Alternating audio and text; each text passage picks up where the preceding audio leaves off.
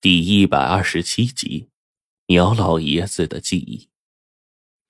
上有天堂，下有苏杭，这几乎是古人对杭州最由衷的评价。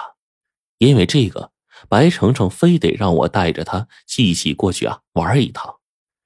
其实我本来志不在此，但冰窟窿一走就没再回来。黄队有事去忙，也不见踪影。倒是个发展个人关系、两人独处的最好时机。不过白程程根本就没有一点要跟我独处的意思，总是在关键时刻打击我。火车上一路都是跟我说杭州地图、美景、小吃，哪里哪里怎么怎么好啊，怎么怎么美，说的呀，跟他亲眼见着似的。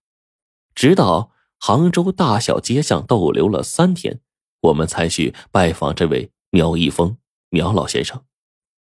这苗老先生啊，一直住在一个老街巷里面，过道口的位置还开着那种老式的门面。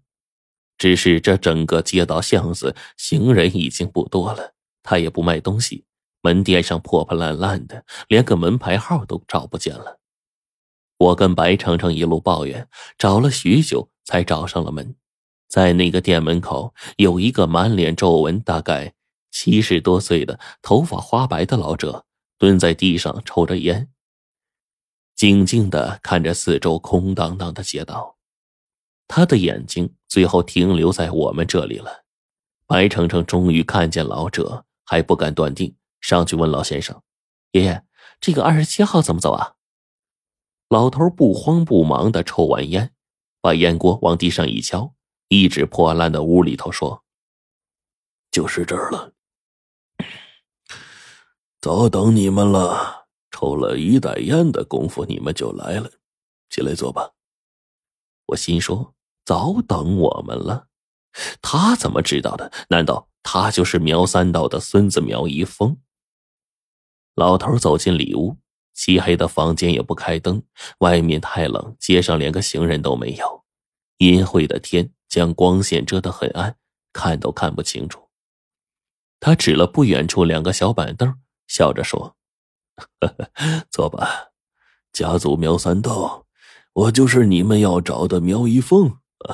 要喝什么呀？自己倒，茶壶就在你们后边呢。”我们顿时惊奇呀！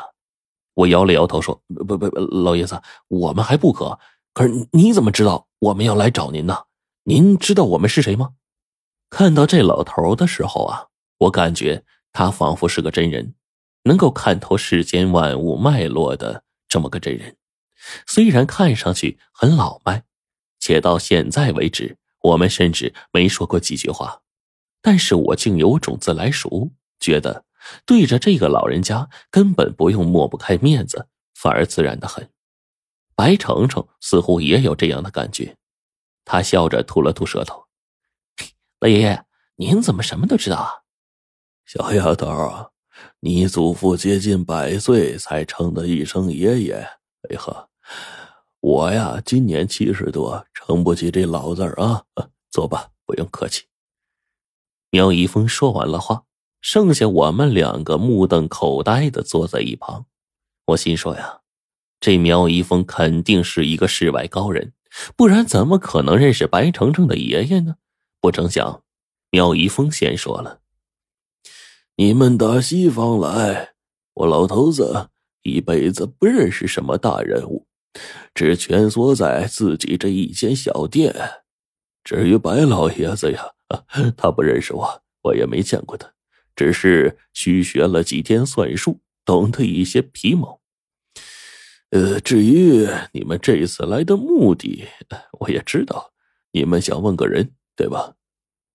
我点了点头，心道：这人真是神了呀！什么叫未卜先知？眼前这个绝对就是。我正要说些什么，妙一峰忽然抬手打断，他说：“我有个生意上门啊，等批完了再跟你们细说。”他说完就出门了。不多时啊，我就听到了一个不屑的声音传过来：“老东西啊，还在这儿算卦呢？你看看你这一手坑蒙拐骗，还能蒙几个人？这把岁数了，不图个名声也就罢了，还骗什么人呢？玩什么把戏挣钱呢？跟我斗，非挤兑的你没生意不可。我听到来人那副势利嘴脸，冲出去看了一眼，只见呢，一个穿着道袍打扮的油光瓦亮的道士呢，就地吐了个唾沫，往前走了大概二三十米，在一个装修挺气派的算命馆子就停下来，上面写着三个金笔大字：“点金阁。”我心说，这人哪儿来的这么大气派呢？身上的道袍花色都绣错了。全真不是全真，福禄宗不是福禄宗，一个坑蒙拐骗的家伙，连行头都能置办错了，这不是坑蒙拐骗是什么呢？可是眼前这老爷子呀，也是不管不问，他就站在门口迎着。不多时，听到一个老迈的声音，断断续续的从街面上传过来：“苗先生，苗先生在吗？苗先生，哎。”老姐儿，您来了。苗一峰搀着一个双眼失明、拄着竹竿探路的老朽，一步一步的把他扶进了屋里。我一看这老婆子的命相啊，脸上全是晦气，沾上了倒霉呀，气运下降，那肯定是有的。再看她脸上的神色，那分明是旧病缠身的征兆，说话断断续续。这老婆婆呀，估计也没多少日子了。老朽断断续续的问苗一峰：“苗先生，苗先生啊，哎哎，我在，我在。”哎，苗一峰答了一声，老朽就断断续续的咳嗽着说：“我那儿子就快回来了，哎呦，可我这身体啊，好像不成了。您给算算，我我还能活多少天呢？我我我等等看看。”能不能等回来儿子呀？苗一峰点了点头，拿出了算盘珠子，搁在腿上，就仔细的盘算着。解卦算卦我不会，可是最后的结果我能一眼看明白。子卯相冲，阳元不过七天。我以前看过这方面的书，背过一些常识，这意思就……哎，我忽然觉得呀。这样的结果告诉老太太有些沉重。当一个满心盼着儿子回来的母亲忽然知道自己只剩下七天可活的时候，那心情啊！白程程最近恶补了一些东西，看到这个卦象也明了了。我们齐齐的把眼睛看向了苗一峰。只见呢，他笑着对老朽说：“呵呵你的阳寿啊不多了，呃。”等你儿子回来，他最多呀能供养你十年。这老朽一听，顿时是眉开眼笑。哎呦，十年！哎呦，十年那太多了，一两年就成了。得了，给儿子添麻烦多不好。谢谢苗先生，谢谢苗先生。呃，多少钱？哎，我给钱。苗一峰一摇头，哎，这挂金呢？我从你儿子寄来的钱里扣了啊，他呀还给你寄点生活费，你拿好了啊。说罢，苗一峰掏出自己的钱包，拿出来几百块钱递给老太太，他这钱包啊，直接就空了。老朽一听也不客气了，说：“哎呦，又寄钱了，这玩意儿出息呀！听到信儿啊，我就放心了。”苗苗先生，您哎哎，您慢，您慢慢啊！我我您慢，您慢，我走了，我走了。多吃点好吃的啊！我待会儿啊再给你送几块钱啊。最近吃好喝好，哎，气色一好，儿子准回来。要是见着了，他准高兴啊！我我一定吃好喝好。老朽笑的是喜笑颜开的呀，就离开了。看着那街道上垂暮的身影，白程程流下了眼泪，剩下我站在原地沉默了许久。您不告诉他自己的事情怎么办呢？咱们该打电话叫他儿子回来准备后事了呀。苗一峰叹了口气：“哎呀，康美援朝第二年的时候啊。”他儿子就战死了，十七岁呀，没人敢告诉他，都希望他好好活着。这人活一世啊，真不容易。你说，无论这活得好还是不好，可就没第二次了呀。谁能保证下辈子还能碰到这辈子那些亲人的呀？我沉默了，点了点头。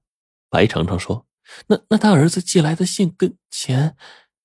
我忽然为苗一峰的人品而佩服。信那自然是他杜撰的呀。至于钱，自己的腰包呗。苗一峰这人呢，果然是为人着想的好人。说他是菩萨心肠。一点也不为过。直到这个时候，苗一峰才把自己店门关上。他摇头苦叹道：“没生意了，外头啊风冷，哎呀，还费煤炭。”哼，等他把门关上，屋里就更加暖和了。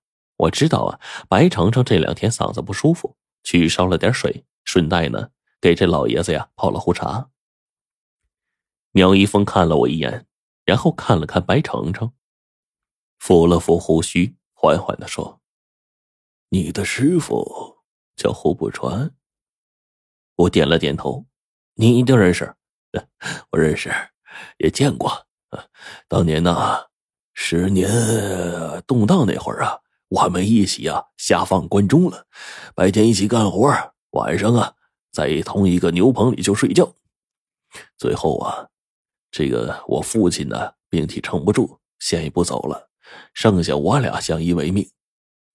我点了点头，忽然想起来，苗三道啊，早在一九一八年就去世了。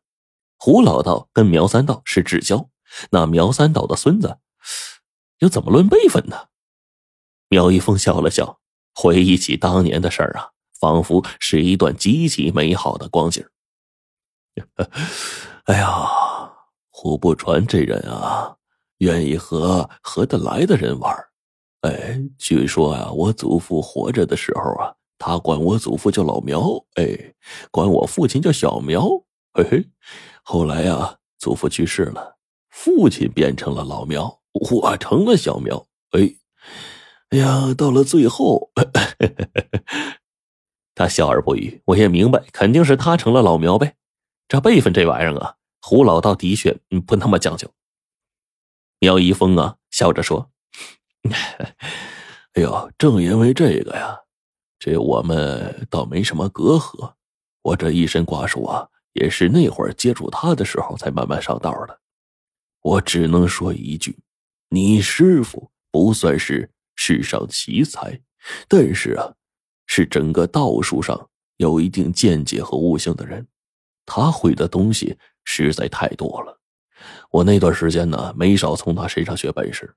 这些年压箱压箱底的东西，嘿，说实话，实打实的都是他开导的。我点了点头，然后呢，就听苗一峰啊，要继续说：“哎呀，可惜啊，这样的时间只持续了不到一年，不然我倒是能从他那儿学更多玩意儿，说不定就成了你师兄弟了呢。”苗一峰叹了口气，一张脸上满是肃穆。他回忆着说：“那大概六六年吧，还是六七年啊？啊，对，六六年，六六年。呃，可惜啊，你师傅犯了事儿。这件事儿呢，我不知道你听过没有？就是他被被当成这个牛鬼蛇神打倒了，然后失踪了好几天。等我们……”再得到消息的时候，听说人死在荒郊野地，连尸首都臭了。哎呦呵，我就说呀，我说当年发生的事儿，不是他，肯定不是他，他怎么能干出这种事儿呢？这根本就不是一人呢，这事儿咋可能是他干的呢？苗一峰忽然开始自问自答了起来。